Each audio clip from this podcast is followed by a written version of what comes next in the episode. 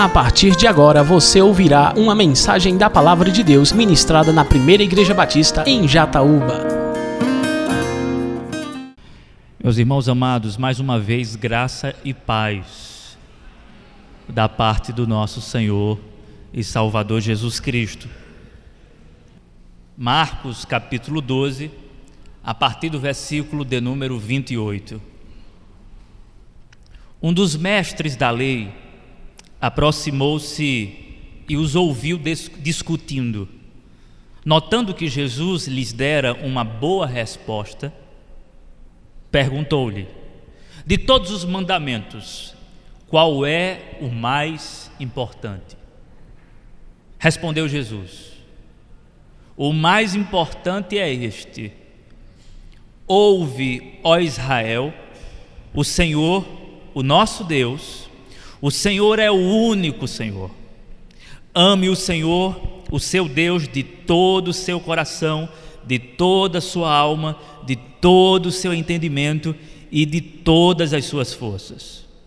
O segundo é este: ame o seu próximo como a si mesmo. Não existe maior mandamento do que estes. Muito bem, mestre, disse o homem Estás certo ao dizeres que Deus é o único e que não existe outro além dele.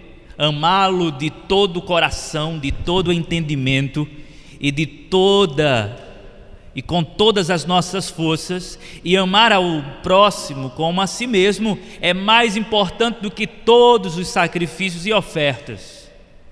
Vendo que ele tinha respondido sabiamente, Jesus lhe disse: você não está longe do reino de Deus. Daí por diante, ninguém mais ousava lhe fazer perguntas. Senhor, que o dom da profecia esteja em ação neste exato momento. Que o Senhor fale pela minha boca e que a minha boca fale somente a tua palavra nada menos e nada mais do que a tua palavra, e que o teu povo escute nada menos e nada mais do que a tua palavra. É isso que, que eu te peço e que nós te pedimos como igreja, em nome de Jesus. Amém. Existem algumas regras que são básicas para a interpretação bíblica. Se você pega a Bíblia para ler, você deve ir com a intenção de entender o que se lê ou o que se pretende ler. E para tanto, é necessário interpretar o texto sagrado. E existem algumas regras que são básicas. Uma delas é aquela que diz assim: a Bíblia interpreta a própria Bíblia. O melhor intérprete da Bíblia é a própria Bíblia. Se você encontra um texto obscuro, é necessário ir para um texto claro que possa falar sobre o mesmo assunto, a fim de lançar luz sobre o texto aparentemente obscuro. Então, uma regra básica sobre hermenêutica, a arte da interpretação, neste caso, a arte da interpretação bíblica, uma regra basilar é a Bíblia é a sua própria ou melhor intérprete. Deixe a Bíblia interpretar a própria Bíblia. Há uma outra regra que é muito básica e que todo leitor e intérprete jamais deve negligenciar. E que regra é essa? É a regra da consideração do contexto. É necessário ler o texto dentro do seu devido contexto. Seja o contexto imediato anterior, imediato posterior, seja o contexto mais amplo, seja o contexto político, seja o contexto econômico, seja o contexto religioso, tudo isso dentro do contexto histórico bíblico.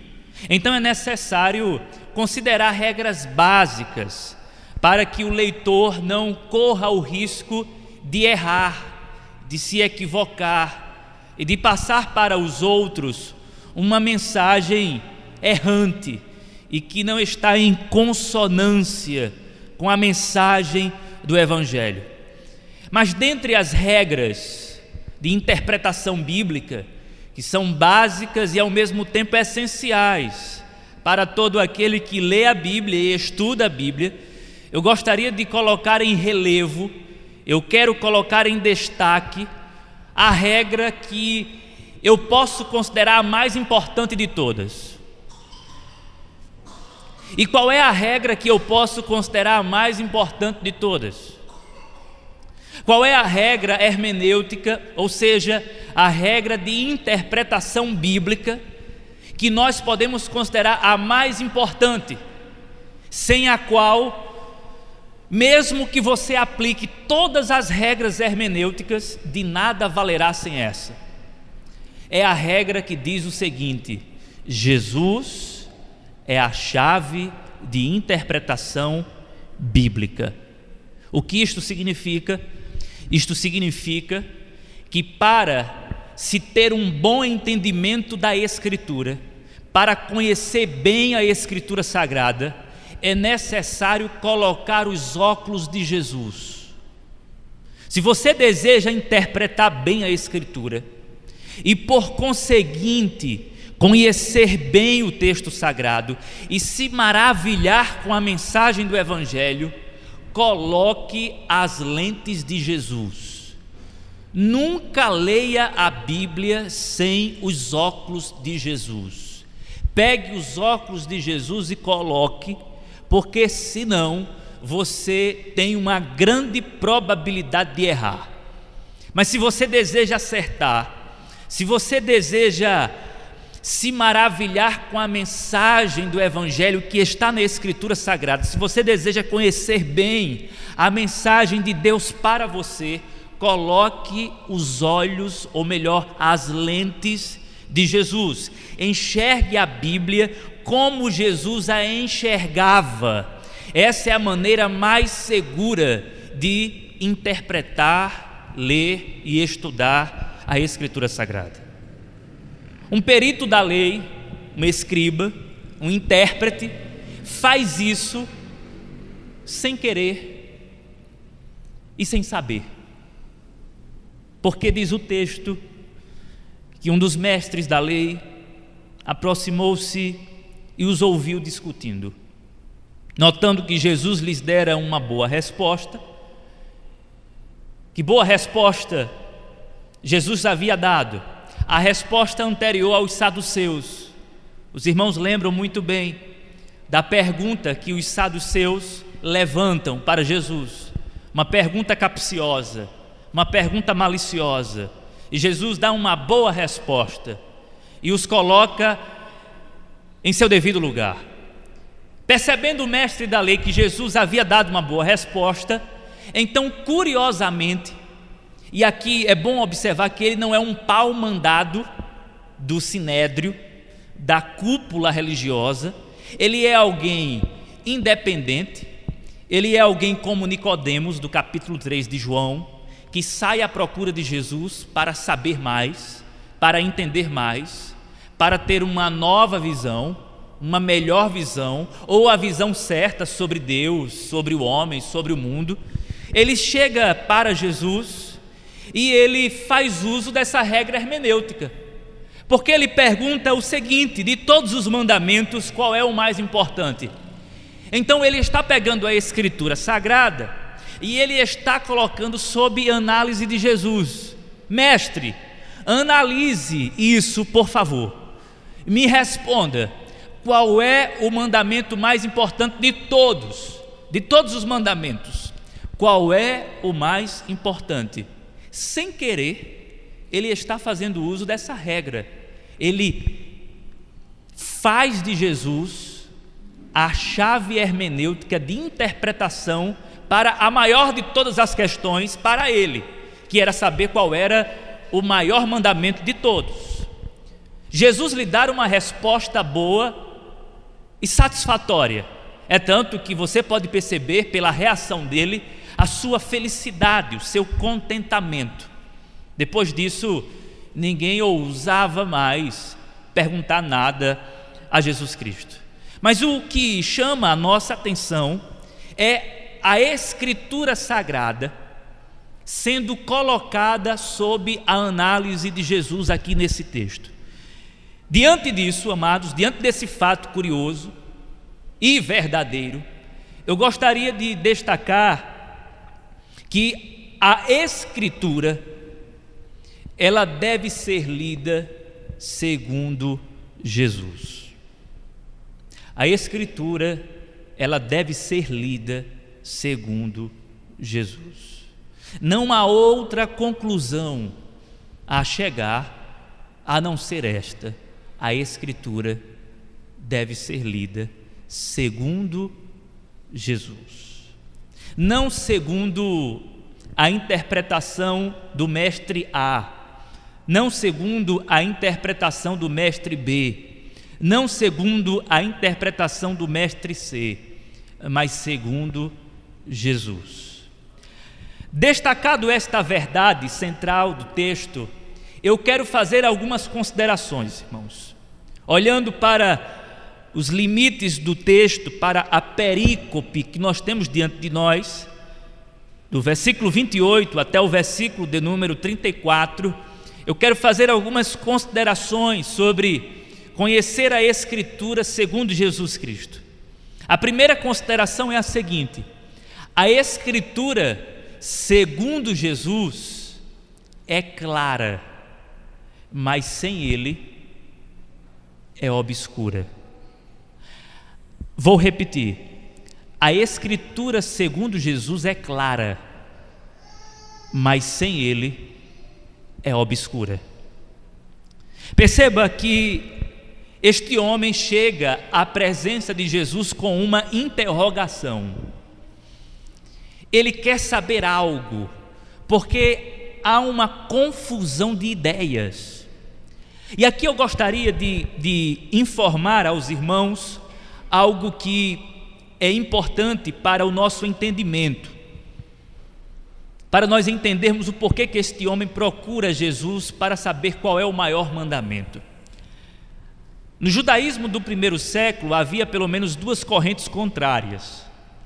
A corrente que eu vou chamar de corrente A, ela se preocupava com os detalhes, com as minúcias, com as questões pequenas, com os pormenores.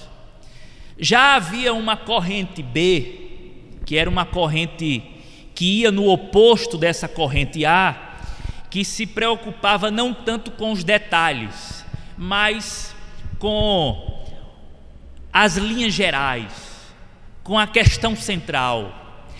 Esse grupo aqui, essa corrente, era uma corrente prolixa. Essa corrente aqui já era uma corrente mais objetiva essa corrente aqui ficava debatendo e se alongava muito para explicar algo. Essa corrente aqui não se alongava muito, resumia, sintetizava. O propósito dessa escola era sintetizar, era resumir, era sumariar a lei de Deus. O propósito dessa corrente aqui era abrir ainda mais o debate, era discutir muito mais, era alongar o debate, era, enfim, expandir ainda mais a lei do Senhor, tentando encontrar mais significados. Enquanto aqui o propósito e o ideal era enxugar. Esse homem aqui, ele faz parte dessa segunda corrente, porque ele quer saber o seguinte: Senhor, qual é o maior mandamento? Eu não faço parte, Senhor, dessa corrente aqui que fica discutindo muito. Eu quero ser objetivo. Qual é o maior mandamento? O Senhor poderia sintetizar? Veja, esse grupo aqui era dado aos pormenores. E dado aos pormenores, eles ficavam numa situação obscurantista sobre o significado real do mandamento de Deus. Perceba que o homem que se aproxima não faz parte desse grupo, faz parte de um grupo que gosta da coisa mais clara, mais resumida, mais sintetizada. Mesmo fazendo parte desse grupo, ele ainda não sabe qual é o maior mandamento. Ou seja, mesmo fazendo parte de uma escola que gosta da síntese, que gosta do resumo, que gosta do que é objetivo e que gosta daquilo que é claro, não está claro ainda. Ainda não está claro. Mas vai se tornar claro. Por que, irmãos? Porque ele coloca a pergunta debaixo da luz do mundo, da luz que ilumina a todos, Jesus Cristo. Mestre, me tira uma dúvida. Qual é o maior mandamento? Ele fica contente com a resposta que Jesus dá, daqui a pouco nós iremos meditar sobre ela, mas o que importa saber neste momento aqui é que a Escritura, segundo Jesus, ela é clara, mas sem ele ela é obscura. A pergunta estava revelando exatamente isso, a obscuridade o fato de a resposta estar velada para ele, não estava claro ainda, ele queria saber, e ele só toma conhecimento quando Jesus o responde. Você só vai entender a Bíblia claramente se você colocá-la sob a análise de Jesus. Como entender os sacrifícios do Antigo Testamento? Você abre o Antigo Testamento e você começa a ler, e é um bocado de coisa assim, sem muita conexão com a sua vida, e você se pergunta assim: qual é o propósito disso? Você quer entender isso? Coloque isso debaixo de Jesus. Sabe por quê? Porque Jesus é o cumprimento de tudo que acontece no Antigo Testamento.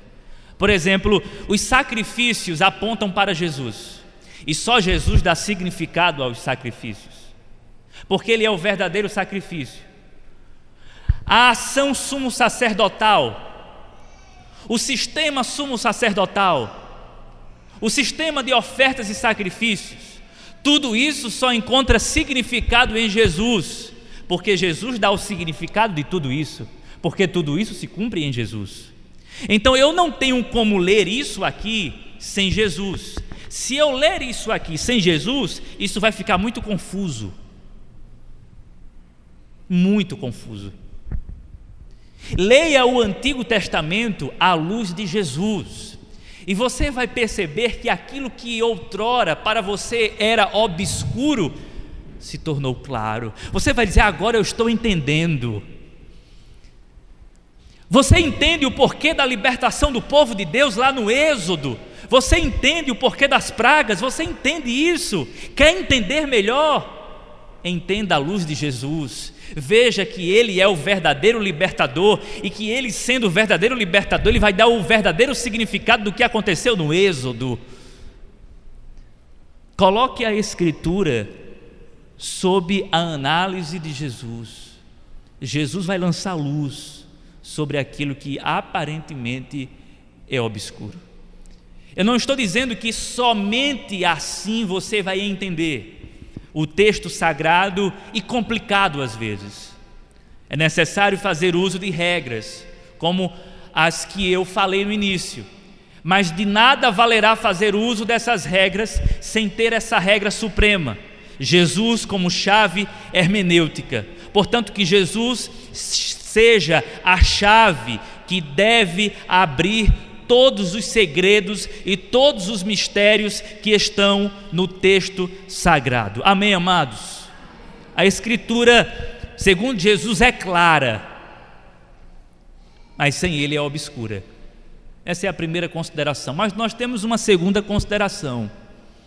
A Escritura, segundo Jesus, é absoluta, mas sem ele é relativa. Mestre, qual é o maior mandamento de todos? Esse tipo de pergunta não era novidade.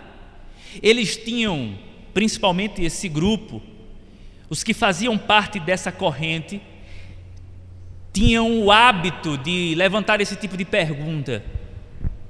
Qual é a síntese de tudo? Por exemplo, segundo a tradição, um homem chegou para o rabino Hillel, porque havia duas escolas no primeiro século que eram famosas escolas de interpretação bíblica, que era a escola de Hillel e a escola de Shammai. Então, duas escolas. Jesus estava no centro. Jesus era o próprio Deus encarnado. E os rabinos disputavam quem conhecia mais. E aí alguém chega para Hillel, o rabino famoso, e colocando um pé suspenso e ficando apenas com um pé no chão, Diz assim: Hillel, eu vou ficar só com um pé e eu quero que você me responda qual é o resumo de toda a lei. O que ele estava querendo dizer a Hillel era o seguinte: Hillel, se você sabe mesmo, se você tem uma resposta resumida, eu quero que você faça isso antes de eu me cansar, porque eu já estou cansado de tanta interpretação. Você tem como me dar uma resposta antes que eu me canse? E aí Hillel disse assim: Ah, sim. O resumo de tudo é não fazer com o outro aquilo que você não queira que façam com você. O resto é comentário. Foi o que Hillel disse. E ele saiu satisfeito. Esse homem, então, ele chega para Jesus e diz: Mestre, Cada um que tenha uma opinião. Eu quero saber a tua. O que é que tu dizes? Qual é o maior mandamento, mestre? Qual é o fundamento de tudo? E aí Jesus, ele dá uma resposta composta. A resposta é composta por dois textos do Antigo Testamento. Deuteronômio, capítulo 6, versículos 4 e 5, e Levíticos, capítulo de número 19, versículo 18. O primeiro texto que ele cita é Deuteronômio, capítulo de número 6, versículos 4 e 5. E ele diz assim: O mais importante é este, versículo 29. Ouve, ó Israel, o Senhor, o nosso Deus, o Senhor é o único Senhor. Isso aqui é chamado de Shema, o Shema hebraico. O que é o Shema hebraico? O Shema é a palavra hebraica para ouça. Quando você vai para o texto hebraico, você encontra Shema, versículo de número 4: Shema, ó Israel, ouça, ó Israel. Então, esse versículo ele é chamado de Shema que era na verdade o fundamento da fé monoteísta dos judeus. Ouça, Shema, ó Israel, o teu Deus é o único Deus. O mandamento mais importante é este, começa com essa exortação: ouça. Ouça o que? Ouça o Senhor. Que Jesus está dizendo é o seguinte: olha, se você quer a resposta certa, não recorra aos homens, recorra a Deus. Ouça o Senhor. E Ele é o único. Veja, recorra a Deus, Ele é o único, Ele é absoluto. Sendo Ele absoluto, a resposta que Ele vai dar é absoluta. Qual é a resposta então? Ame o Senhor, versículo 30. Ame o Senhor, o seu Deus, de todo o seu coração, de toda a sua alma, de todo o seu entendimento e de todas as suas forças. O segundo é este: ame o seu próximo como a si mesmo. não existe maior mandamento do que estes. O que Jesus está dizendo é o seguinte: todos os demais mandamentos estão sujeitos a esses. Se era isso que você queria saber, está aí uma resposta eterna e absoluta. E aí, aí aqui eu faço como o Hilel, o resto é comentário. É nota de rodapé. O que importa é isso. Ame o Senhor, o teu Deus, com todo o teu entendimento, com toda a tua força, com toda a tua alma, com a tua vida, e ama o teu próximo como a ti mesmo. Não há mandamento maior do que estes.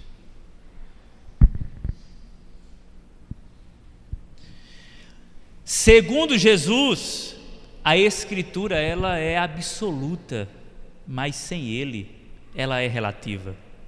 Porque sem Jesus, você chega para um mestre, para um intérprete, para um estudioso, ou até mesmo para alguém que dá uma de entendido, e você pergunta assim: qual é o maior mandamento? E ele pode dizer o que ele bem entender. Olha, na minha opinião, o maior mandamento é esse. Na minha opinião, o maior mandamento é esse. Qual é o mandamento central? Aí alguém pode dizer: olha, na minha humilde opinião, na minha humilde opinião, o mandamento central é esse.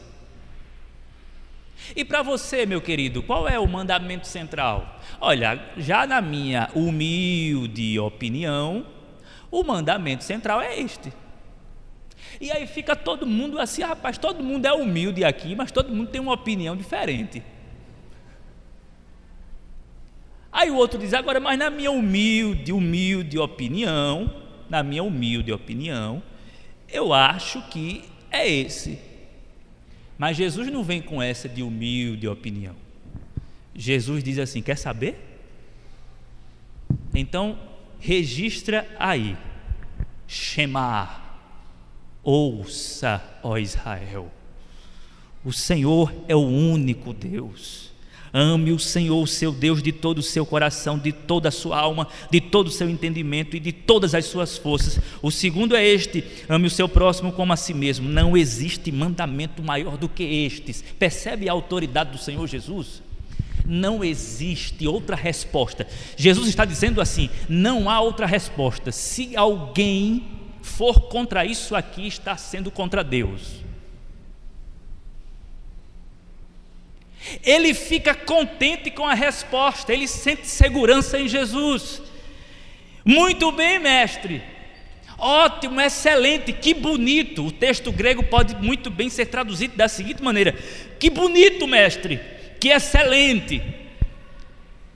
Estás certo ao dizeres que Deus é o único e não existe outro além dele. Amá-lo de todo o coração e de todo o entendimento e de todas as forças e amar o próximo como a si mesmo é mais importante do que todos os outros mandamentos, é mais importante do que sacrifícios e ofertas, Senhor, está certo.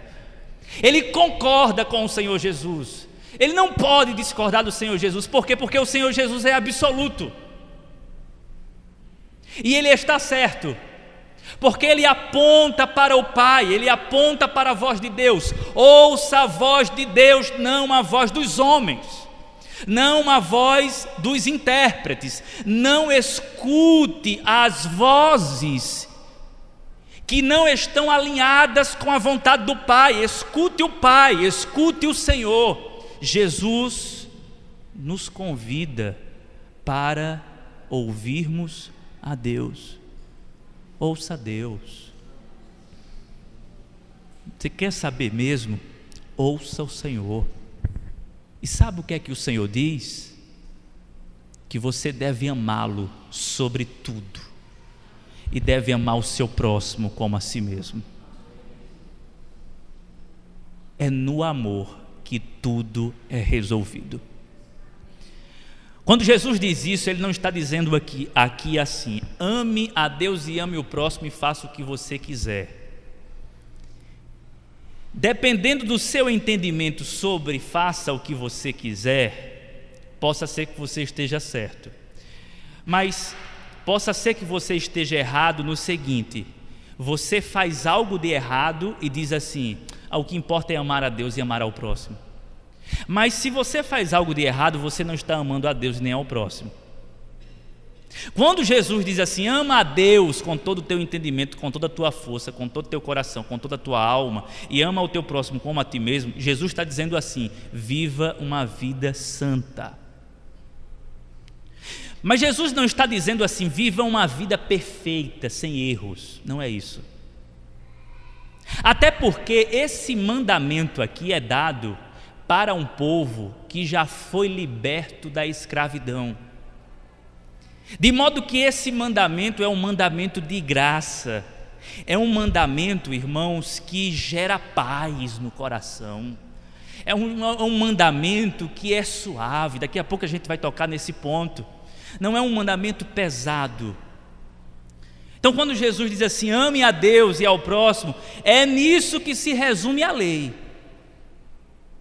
Se você entender isso, você entende tudo. Não precisa de muita coisa.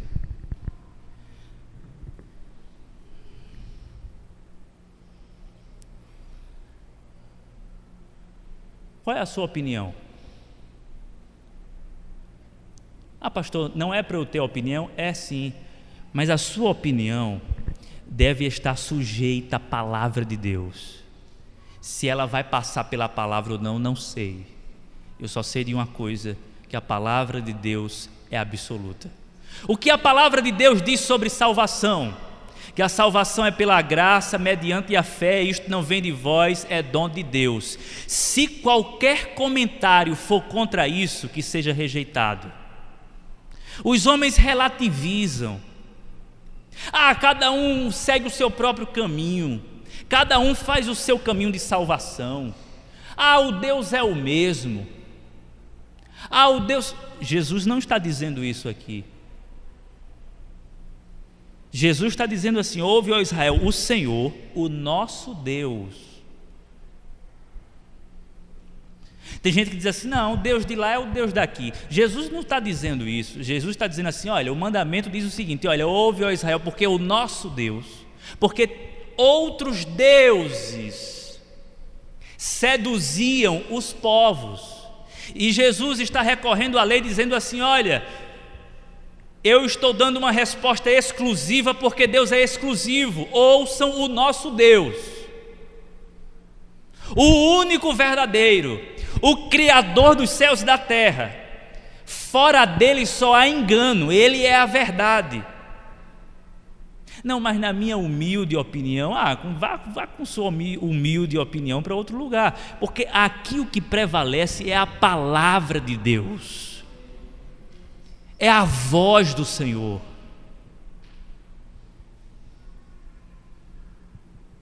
E é isso que importa. O resto é só opinião e comentário.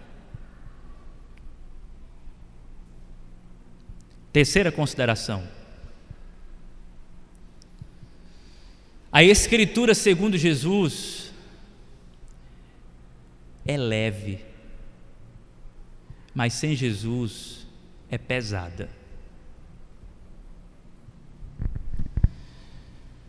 Segundo Jesus, a Escritura é leve, mas sem Jesus, irmãos, ela é muito pesada.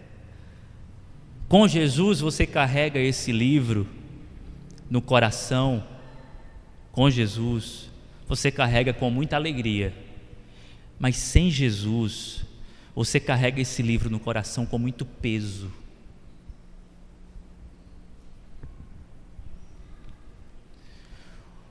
O que os rabinos fizeram? Eles haviam discutido sobre a lei do Senhor e criaram 613 preceitos 248 eram preceitos sobre o que você deveria fazer, e 365 eram preceitos sobre o que você não deveria fazer. Então tem 285 preceitos, veja como é grande a lista. 285 preceitos sobre o que você deve fazer. Aí tem 365 preceitos sobre o que você não deve fazer. Esses preceitos, ao total 613, eram chamados de o jugo dos rabinos. Agora você vai entender porque Jesus diz assim: Tomai sobre vós o meu jugo, que é suave. O jugo dos rabinos é pesado, não há quem consiga carregar esses preceitos. Nenhum ser humano pode carregar essas leis. Nenhum ser humano pode cumprir com essas regras. É muita regra. É muita coisa de pode, do que não pode, do que deve, do que não deve. Ninguém consegue. Jesus está dizendo: venham para mim. Vocês que estão cansados e sobrecarregados, irmãos, Jesus não estava falando para a gente que não conhecia a religião. Jesus estava falando isso para uma multidão que conhecia muito bem os 613 preceitos e que não aguentavam andar com esses 613 preceitos. Jesus está dizendo: larguem esses 613 preceitos e venham a mim, vocês que estão cansados e sobrecarregados, que eu vos aliviarei. Tomem o meu jugo, porque o meu jugo é suave, o meu fardo é leve. Vocês vão poder caminhar com o meu jugo. Qual é o meu jugo? Ame o Senhor com todo o seu coração, com todo o seu entendimento, com toda a sua força e ao próximo como a ti mesmo. Faça isso e você cumpriu todo o mandamento. Mas aí não há quem aguente se pode bermuda, se não pode, se pode isso, se não pode, se tatuagem pode, se é pecado isso, se é pecado aquilo, se bebida é pecado, se é aquilo. Irmãos, não há quem aguente isso. E se alguém aguenta isso, é maluco. Eu mesmo não aguento. Isso aqui não pode, isso aqui pode, isso aqui não pode, isso aqui. Irmãos, a palavra de Deus ela é muito clara e simples à luz de Jesus. A questão é que a maioria lê não à luz de Jesus, mas à luz da sua própria religiosidade. E aí cria o seu próprio buraco e cai nele. E depois está sobrecarregado, cheio de culpa. Por quê? Porque não conseguiu cumprir nada. E aí Jesus está chamando você hoje, dizendo assim: venha para mim. Saia dessas suas leis. Saia desse julgo. Esse julgo que você criou, que criaram, que você abraçou. Você abraçou esse pacote e você anda pesado. Irmãos, tem. Eu já falei isso uma vez. Tem crente que anda na rua, assim, que parece que está levando realmente um fardo nas costas. De tanta santidade, entre aspas, que não é santidade, é rigidez religiosa. Gente engessada. Gente programada. Aquele lugar não pode passar por ali porque é pecaminoso ninguém pode sentar, o crente não pode sentar ali porque aquilo ali é impuro. Quem foi que criou isso? Ah, o crente não pode participar daquela festa porque. Irmãos, tem alguma coisa errada. Talvez você esteja lendo com os seus óculos. Coloque os óculos de Jesus, vai ficar mais simples, vai ficar mais claro, e você vai viver mais leve. Embora acusem você de, por exemplo, do que acusaram Jesus, comilão e beberrão. Mas Jesus estava certo do que estava fazendo e os seus discípulos também estavam certos do que estavam seguindo e praticando. O que é que Jesus pensa sobre a minha espiritualidade? O que é que Jesus pensa sobre a sua espiritualidade? Será que a minha vida religiosa é segundo Jesus ou é segundo a minha religião? Ou é segundo o costume batista? Ou é segundo o costume evangélico? Irmãos, o nosso costume não deve ser o costume evangélico, não deve ser o costume batista, não deve ser o costume A, B, C, deve ser o, o, o costume de Jesus. Qual é o costume de Jesus? Costume de Jesus é uma vida leve e livre de toda e qualquer condenação. Seja livre, os teus pecados estão perdoados. Abra um sorriso para a glória de Deus. Esteja certo de que tudo foi pago na cruz do Calvário, foi pago de uma vez por todas. O escrito de dívida que era contra você foi rasgado. Já não há mais nenhuma condenação para aqueles que estão em Cristo Jesus, nosso Senhor. Vamos parar de neurose, de complicação, mas vamos tomar o jugo de Jesus, porque o jugo dele é suave. Não são 613 regras. São dois mandamentos simples. Amem o Senhor com todo o entendimento de vocês, com todo o coração, com toda a alma, com toda a força, com toda a vida que vocês têm e amem ao próximo como a si mesmos. Isso basta. Mas, irmão, irmãos, nós temos uma quarta e última consideração. A Escritura, segundo Jesus, é salvação, mas sem Jesus é perdição. Eu vou recapitular e encerrar. A Escritura, segundo Jesus, é clara, mas sem Jesus é obscura. A Escritura, segundo Jesus, ela é absoluta, mas sem Jesus é relativa. A Escritura, segundo Jesus, é leve, mas sem Jesus ela é pesada. E em último lugar, a Escritura, segundo Jesus, é salvação, mas sem Jesus é perdição. Veja o que Jesus diz a esse homem. Versículo de número 34.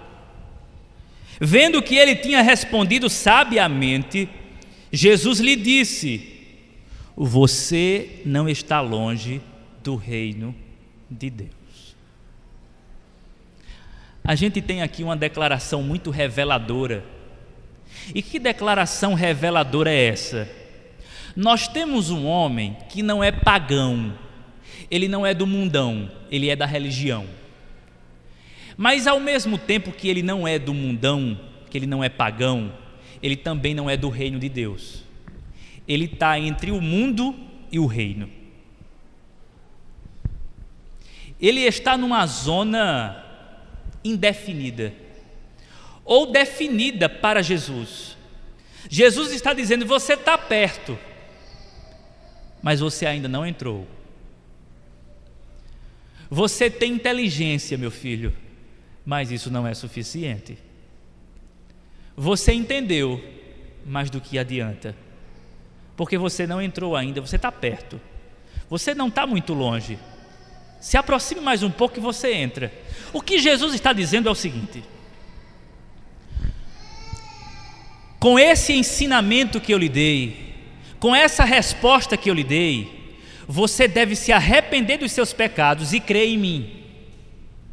Porque se você, diante da resposta que eu dei, não se arrepender dos seus pecados e crer em mim, você vai continuar do lado de fora, embora bem pertinho, mas do lado de fora. Se você quiser, meu filho, entrar, e Jesus vai dizer: Eu sou a porta. Aquele homem estava bem perto, mas ele ainda não tinha passado por Jesus. Ele estava perto, e Jesus disse: Você está perto, você não está longe do reino de Deus, está bem perto. Mas do que adianta, irmãos, nadar, nadar e nadar e morrer na beira da praia? E tem muita gente assim nas igrejas. Nadam, nadam, nadam, nadam, se esforçam, se esforçam e morrem na beira. Porque acreditam que podem chegar à rocha, à terra firme, pelos seus próprios esforços. E aí morre. Jesus está dizendo assim: olha, Vocês não podem nadar, vocês estão afogados. Só eu posso salvar vocês. Vocês querem nadar? É? Como é que vocês vão nadar se vocês já estão afogados? Vocês estão afogados em pecado, em lei, em regras. Vocês estão mortos. Mas eu posso resgatar vocês da morte. Precisamos entender, irmãos, que a Escritura é salvação segundo Jesus, porque segundo Jesus a Escritura aponta para Ele. E é isso que Jesus diz em João capítulo de número 5. Esse texto é muito importante. Quando no versículo de número 39, e aqui à luz desse versículo nós caminhamos para o final. No versículo de número 39 do capítulo 5 de João, Jesus falando contra e sobre os fariseus, Jesus diz assim: vocês estudam cuidadosamente as Escrituras, porque pensam que nelas vocês têm a vida eterna. E são as Escrituras que testemunham a meu respeito. Contudo, vocês não querem vir a mim para terem vida. Deixa eu explicar uma coisa tentar ser claro. Esse livro aqui, irmãos, é de origem divina, tá? Mas esse livro não é Deus. É a palavra escrita de Deus revelada para nós. Os fariseus achavam que encontravam salvação aqui. E Jesus está dizendo: olha, vocês encontram sim na Escritura. Agora, vocês só encontram salvação na Escritura se vocês cumprirem o que a Escritura manda. E o que é que a Escritura manda? Que vocês venham a mim. Mas vocês não querem vir a mim. Vocês não querem vir até mim. Vinde a mim todos vocês que estão cansados e sobrecarregados, que eu vos aliviarei. É isso que a Escritura manda e pede e apela. A Escritura não é um fim, é um meio para se chegar a Jesus. Segundo Jesus, ela é salvação, porque segundo Jesus, ela aponta para Ele. Agora, sem Jesus, irmãos, isso se torna a condenação do homem, porque você vai ler, vai ler, vai ler, vai ler e vai chegar a uma conclusão: estou perdido. Sem Jesus, você lê de Gênesis ao Apocalipse. Ele diz assim: estou perdido. Não tem como. Mas Jesus diz assim: venham para mim, porque eu resolvo o problema de vocês. Eu vim para salvar vocês. Eu vim para salvar vocês da maldição da lei. Eu vim para me fazer Maldito no lugar de vocês, eu sou a salvação de vocês. Quando os reformadores falaram sobre a sola escritura, eles não estavam divinizando a Bíblia. Eles estavam apenas indo contra o catolicismo romano, que acreditava que além da Escritura, outras fontes literárias, tradição e etc., e também outras coisas, serviam para a salvação. Os reformadores disseram o seguinte: não, somente a Escritura é suficiente para revelar a pessoa do Senhor Jesus Cristo, somente a Escritura é suficiente para dar salvação ao homem. E nesta noite a Escritura está dizendo o seguinte para você, segundo Jesus: corra para o Salvador. Se você está perdido, corra para o Salvador. Se você está longe, venha para perto, mas não fique perto apenas, entre pela porta. Que porta é essa, irmãos? É a porta da graça. E como é que se entra pela porta da graça? Quando se chega diante de Deus e diz assim: Senhor, eu não tenho como abrir essa porta, por favor, abre-a para mim, para que eu possa entrar. Isto é, me aceita, Senhor.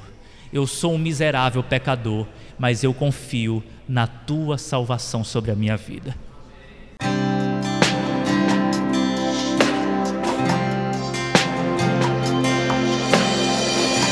Você acabou de ouvir uma mensagem da Palavra de Deus ministrada na Primeira Igreja Batista em Jataúba. Para mais informações e para ouvir outras mensagens online, acesse facebook.com barra Igreja Batista Jataúba. Curta e compartilhe.